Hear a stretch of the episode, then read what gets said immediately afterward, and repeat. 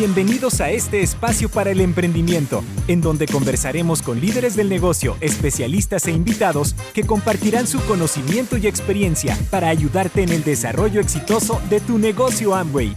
Bienvenidos al podcast Tu vida como tú la quieres. Comenzamos. Hola, ¿qué tal? Bienvenidos. Eh, bienvenidos a este episodio del podcast Tu vida como tú la quieres. El día de hoy tenemos el gusto de que esté con nosotros eh, un gran líder de Panamá. Eh, su nombre es Carlos Jurado. Hola Carlos, ¿cómo estás? Bienvenido.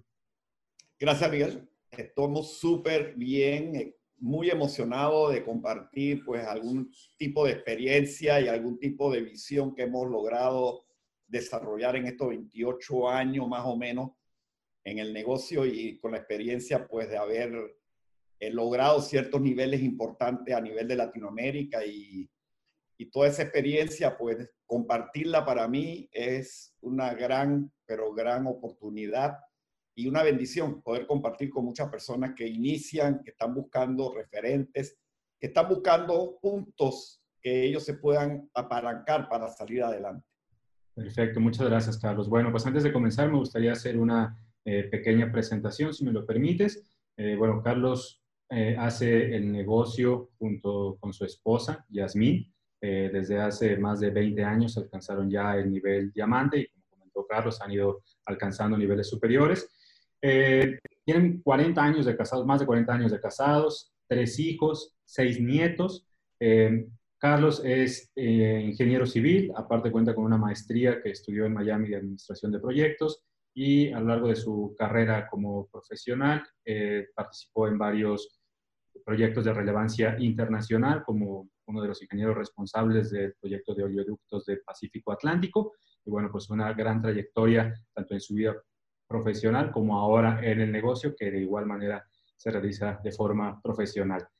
Eh, Carlos, hoy nos gustaría conversar contigo respecto a algo que creo que está conectado con todas nuestras actividades que hacemos en el día a día, pero queremos aterrizarlo en el caso particular del negocio, que es cómo establecer las metas. Cuando una persona arranca o en diversos puntos del negocio, pues este se vuelve un tema relevante de cómo establecer la meta. Entonces, en esa trayectoria que has tenido tu oportunidad de, recorrer en el negocio, eh, ¿cómo podría una persona que, que está en su etapa inicial en el negocio establecer una meta? ¿Cuáles deberían ser los puntos a tomar en cuenta? Sí, eh, bueno, definitivamente eh, esta pregunta que me acabas de hacer y el tema que queremos desarrollar es determinante, determinante para salir adelante y alcanzar objetivos, porque en la vida hay dos tipos de personas, los que trabajan con metas y los que trabajan para los que tienen metas. Para mí es inconcebible un empresario que inicia un proyecto económico, una, una actividad que no tenga una meta. Para mí es inconcebible porque en el mundo tradicional, cuando tú tienes una actividad, tú tienes compromiso, tienes costo operativo, costos fijos que tienes que cubrir, por lo cual obligatoriamente tienes que tener metas definidas para cumplir con esos compromisos. Aquí en esta actividad atípica, porque no tienes esos costos operativos ni costos fijos, pues establecer una meta es más complicado, porque no hay la presión, no hay el riesgo de no alcanzar el objetivo.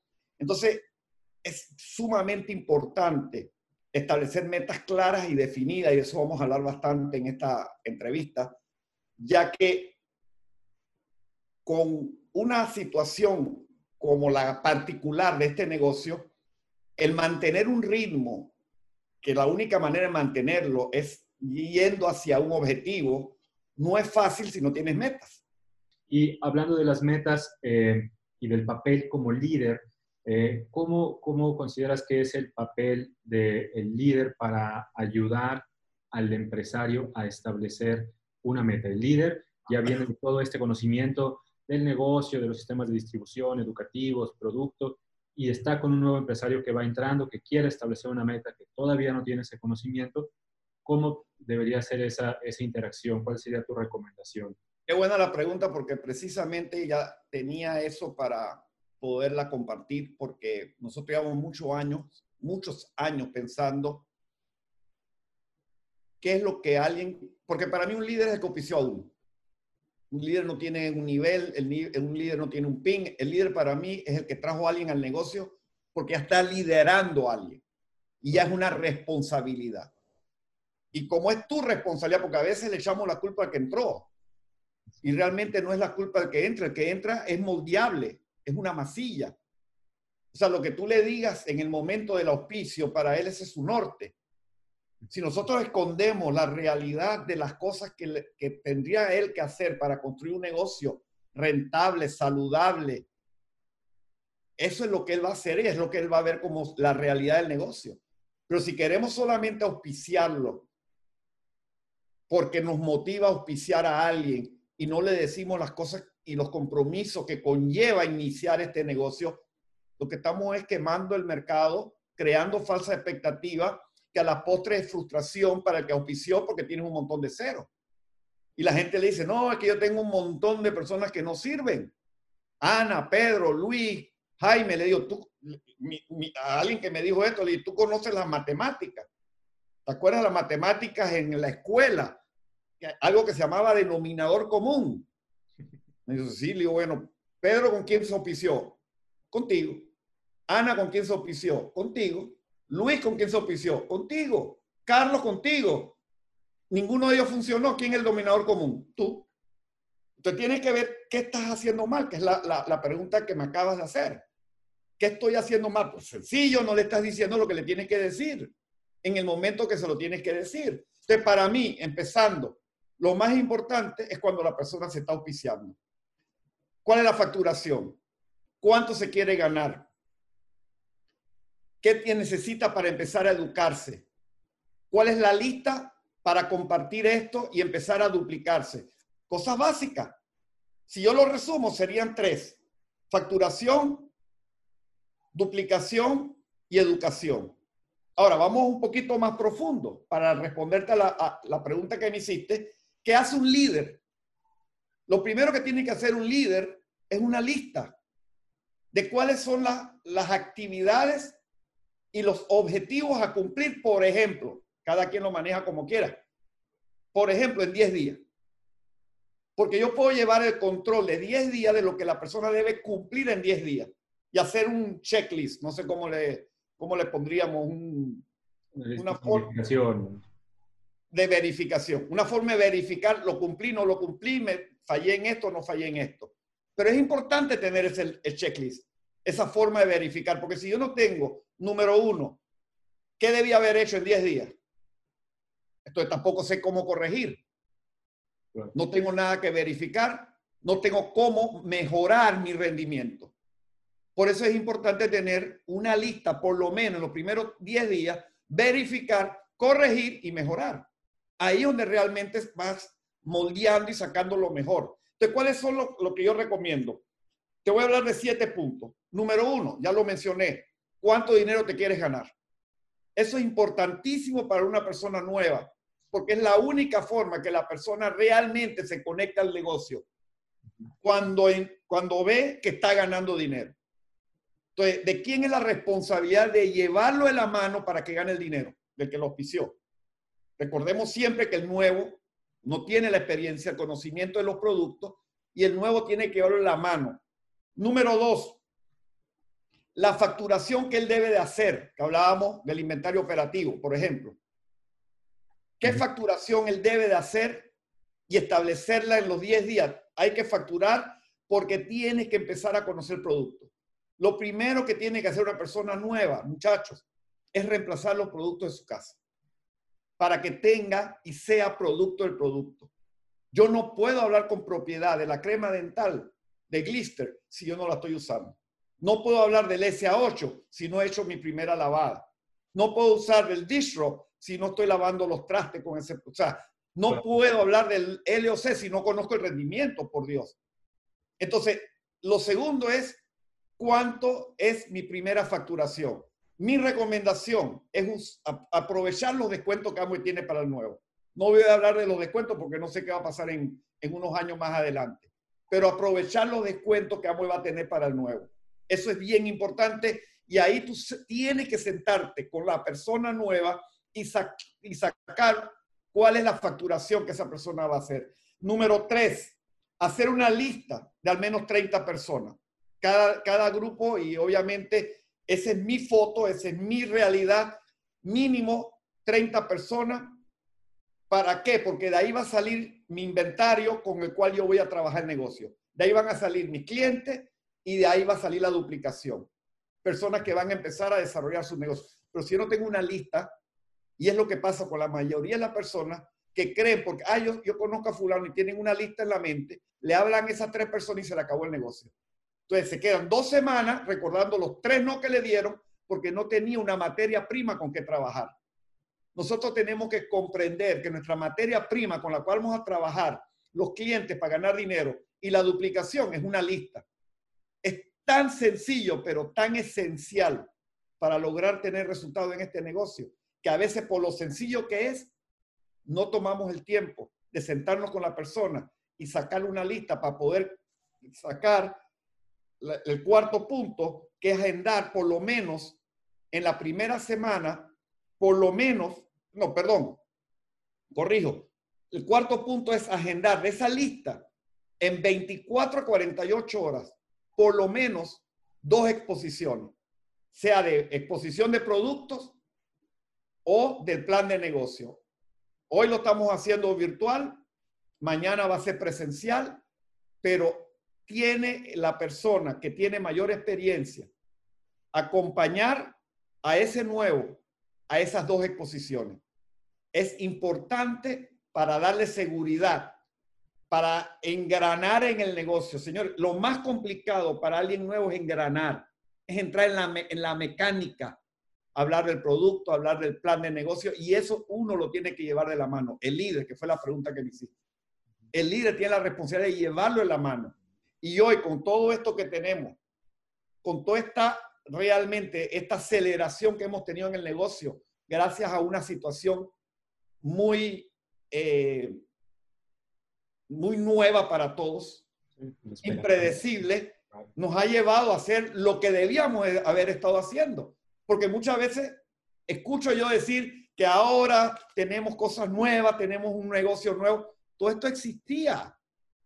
Todas las herramientas que estamos usando hoy existían la página web, los Zoom, o sea, las salas virtuales, ya existía. Lo que pasa que por, por falta de congruencia no la estábamos usando. Falta de congruencia porque dábamos el plan y decíamos que teníamos un negocio que lo podías construir desde tu casa y, y la realidad era que íbamos a dos horas a dar un plan íbamos a comprar el producto si teníamos la bodega cerca allá, en vez de hacer los pedidos por internet desde la comodidad de tu casa. Hoy nos hemos visto obligados a movernos.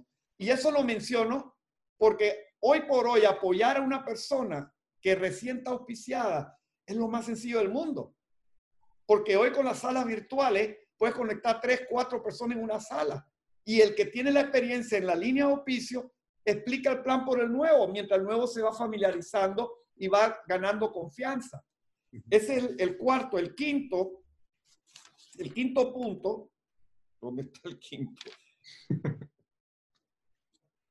Aquí está. El quinto punto, hacer una experiencia de marca. Hoy tenemos eh, en el INA muchísimos talleres, muchísima eh, desarrollo de, las características, cualidades, rendimiento de los productos. Y es importante que la persona nueva tenga esa experiencia de marca. Usando el producto, eso es determinante, pero enseñando el producto a otros también es importante porque en la medida que la persona empieza a conocer sobre los productos a través de todas estas herramientas que tenemos en YouTube, tenemos a no sé cómo es que es Latin, Latin Amway. Tenemos allí una, una ventana con muchos videos sobre, la, sobre los productos la, y todos los talleres que hay. Eso ayuda mucho al nuevo. Y es importantísimo esa experiencia de marca.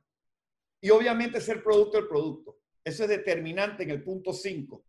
Hacer la experiencia de marca, pero primero ser producto del producto, que era el punto 1, de tener una facturación y ponerlo a conocer. El punto 6 que le corresponde a un líder también es enseñarle cuál es la línea de auspicio. Para, y eso ayuda muchísimo a entender que somos equipo. Porque muchas personas entran al negocio y nada más conocen a su auspiciador. Pero cuando el nuevo, llámese Pedro, Juan, sabe que hay una línea de auspicio, sabe que hay platino, esmeralda y diamante, y le da la lista y le dice, mira, este es el equipo con el que contamos, eso ayuda muchísimo a tener un sentimiento de fortaleza, de pertenencia y de seguridad, porque sabe que tiene personas con historia, con recorrido, con, con algo que puede él contar para construir este negocio. Y eso le da confianza y es lo más importante. El séptimo es auspiciar mínimo a una persona en la primera semana. Eso es determinante, igual que hacer dos o tres ventas mínimas. O sea, tener tres clientes mínimos en su primera semana. Y eso, señores, es trabajo de líder. El que tiene experiencia. Tiene que ayudarlo a tener por lo menos un auspicio como, como empresario y por lo menos tres clientes. Muy bien, pues mira, realmente como, como bien comentaste, eh, ya depende de la línea de auspicio y de cada equipo el, ir ajustando eh, cada uno de los pasos. Sin embargo, para poder compartir a través de este canal una forma de establecer metas claras y precisas en, una lista de siete puntos, pues tenemos una, una, referencia bastante clara y aparte, bueno, probada por un grupo como el tuyo, donde hay muchas personas que siguen alcanzando sus metas de manera exitosa, eh, pues tenemos una forma de, ir poniendo estas metas, como bien comentaba, que sean precisas, que saber cuántas personas tienen que contactar, qué tiempo se tiene para hacerlo, cuál es la facturación, eh, la parte del soporte también, que es como una meta incluso para el líder, ¿no? Asegurarse que todas estas, eh, estos siete puntos, el nuevo tenga esta, esta experiencia. Y pues bueno, Carlos, no me, no me queda más que agradecerte enormemente el tiempo, la, la valiosa información que nos compartes eh, pues seguir deseándote muchísimo éxito. No sé, algún comentario final que te gustaría agregar para esta. Nada más recalcar lo que acaba de mencionar. Esto es muy profundo. Esto realmente es para una historia que contar porque son muchos capítulos que uno tiene en cada área donde hay metas, porque hay metas en todo. O sea, hablamos en general, pero podemos ser muy puntuales en metas, desarrollo personal, desarrollo financiero, desarrollo social en cada una requiere metas. Pero bueno, para concluir, eh, me gustaría dejarle un mensaje, y es un mensaje que he leído de Anthony Robbins, creo, y es que no son las condiciones lo que van a determinar tus resultados, son las decisiones. Y las decisiones tienen que ver precisamente con las metas que te pongas, con las metas que abraces, con las metas que cumplas y las veces que te levantes cuando no las cumplas. Y eso tiene que ver con los pensamientos. Y eso se lo dejo para que reflexionen. Los pensamientos, cuídalos, porque son las que determinan las decisiones que vas a tomar en el futuro. Y los pensamientos, tú tienes el control de ellos. Hay muchas cosas que no tenemos el control, pero tu pensamiento lo puedes controlar con la información que le estás metiendo a tu mente. Tu mente puede ser tu enemigo o puede ser tu amigo, dependiendo la información, el ambiente y la atmósfera que estás creando o la información con la cual te estás asociando. En este momento es muy fácil tener pensamientos negativos y obviamente eso te va a llevar a, tomar decisiones negativas. Pero también puedes decidir conectarte a la información que te ayude a mejorar las decisiones que estás tomando porque tus pensamientos van a apoyar la meta que te has propuesto. Definitivamente. Pues muchísimas gracias, Carlos. Te agradezco nuevamente tu tiempo, tu información eh, haber aceptado esta invitación y pues esperamos escucharnos y vernos próximamente. Un gran abrazo a ti a tu esposa, a tu familia, espero que todos estén muy bien y pues seguimos en contacto, Carlos. Así va a ser. Muchísimas gracias y de verdad honrado y, y muy, muy alegre de haber compartido esto y es un poquito de nuestra experiencia y ojalá pueda ayudarle a muchas personas a lograr sus objetivos en este negocio. Seguro que así será. Bueno, gracias a todos por escucharnos. Hasta la próxima. Gracias por escuchar nuestro podcast Tu vida como tú la quieres. Nos vemos en un próximo episodio.